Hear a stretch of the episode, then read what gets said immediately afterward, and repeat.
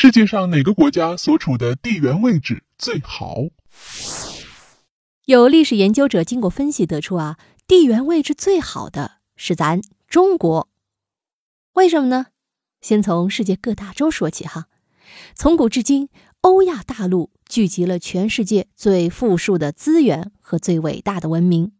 这片土地上曾经产生了一度主导世界的波斯帝国、罗马帝国、中华帝国、蒙古帝国、奥斯曼帝国、俄罗斯帝国、大英帝国、法兰西帝国、德意志帝国等等。在几千年的战争史中，我们不难发现，往往是边缘地带征服中心地带要相对容易。换句话说呢，地处欧亚大陆边缘地带的国家，相对比。中心地带的国家要难对付得多，并且地处东部的要比西部的更难对付。哎，这是什么原因呢？因为啊，欧亚大陆以欧洲和亚洲的分界线越往西，地势越平坦，从东欧、中欧再到西欧，都是一马平川的平原，严重缺乏像样的地理屏障。所以，欧洲在古代历史上，在遭遇东方匈奴、突厥、蒙古这些游牧民族入侵时，往往一筹莫展。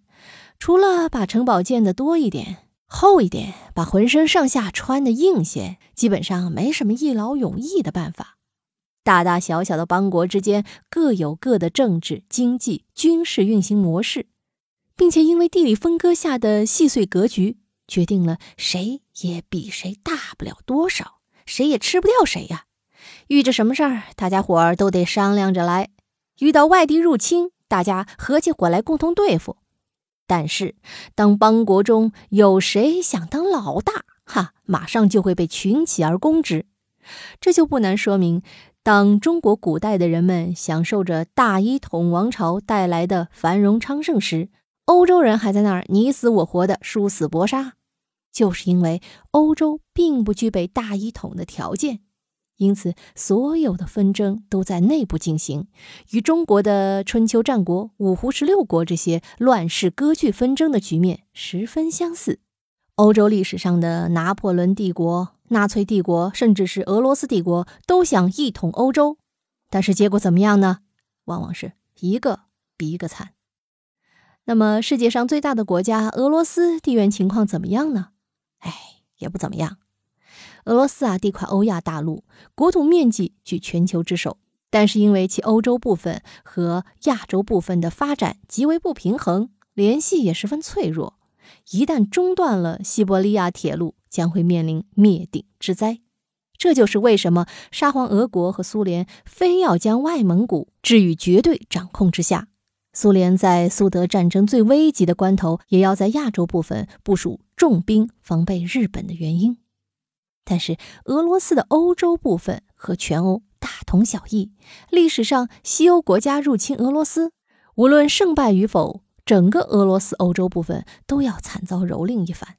拿破仑的法军和希特勒的德军在对俄对苏战争开始不久，很快长驱数千里，直指莫斯科。就是因为占了地形平坦的光，因此俄罗斯不能算是地缘位置最好的。那么，为什么历史研究者认为地缘位置最好的是咱中国呢？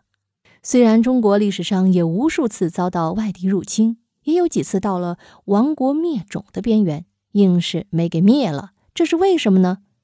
因为中国拥有进可攻、退可守的地方。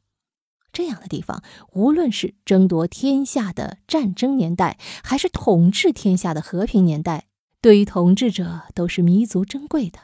秦汉隋唐，因为占据和开发了第一块宝地关中，开启了数百年封建大一统王朝的盛世，并且将大一统理念成功注入每个中国人的心中。追求国家和民族的统一，也就成为历代统治者凝聚民心最有力的思想理论武器。后来，这四个王朝也是因为失去了关中，最终导致亡国。大一统的好处啊，是显而易见的，那就是只要内部不是过分分裂，就不会有大规模战争发生。所有大规模战争都是发生在国境线以外。绝大部分的老百姓都不会受到战乱的袭扰，并且只用服务一套国家管理机构。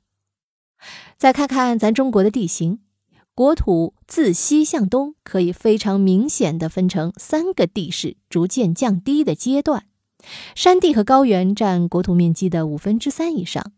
自清王朝以前，外敌入侵基本上来自于北方。历代的大一统王朝，只要本身不分裂，基本上只用一道依托建筑在崇山峻岭中的万里长城，就可以成功挡住外敌入侵。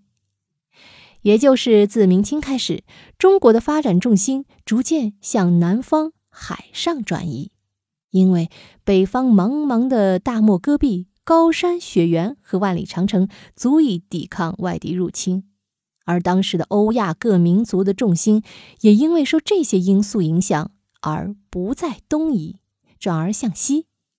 清王朝统一外蒙古后，外敌从北方入侵的隐患基本消失，开始来自东面的海上。